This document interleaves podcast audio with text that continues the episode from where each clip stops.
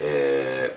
ー、まずあの1970年と言いますと私中学1年の頃でございましたけども、えー、中学1年の頃は、えー、住職になろうということで、あの小学校の4年から、えー、急にあのブームが起こりました仏像ブームっていうのが、えー、将来的に住職になってうちの家がまた不幸なことにお寺ではなかったっていうこともありましたんで、えー、今寺院っていうのをあの作ろうということであの般若心経の歌歌っていうか般若心経の言葉とジョン・レノンの中学1年の時買った「イマジン」っていうあの歌詞がですね同じものであるということに気がつきまして友達に何回か解いたんですけどもまあその都度友達をちょっとずつなくしていくということになりまして中学1年で、えー、仏教中学に入学した年でございました。あのー、将来的にお坊さんになって、えー、寺ごと仏像もゲットっていうことを将来の夢として描いていたんですけども中1ぐらいになりますと、えー、ままだその頃は仏像一本やりで、え、友達ににあの仏像の話をしたりエマニュエル夫人と弥勒菩薩の相違点についたりして喋ってたんですけども、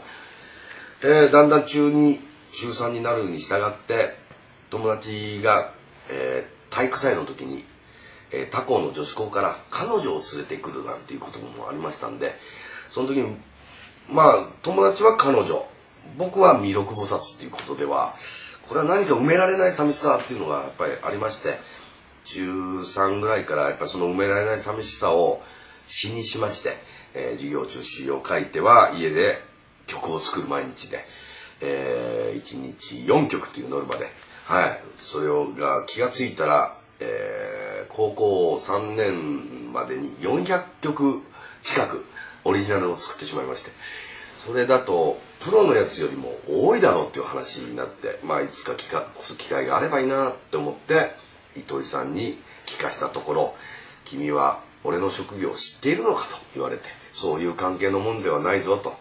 「あのお前がスーパースターになりたいのはわかるけど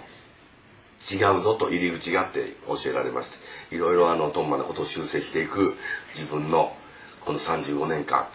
自分で言えばまあ言えば童貞でありましたんで DTT も入り DT 真っ盛り、えー、DT を思いっきりこじらして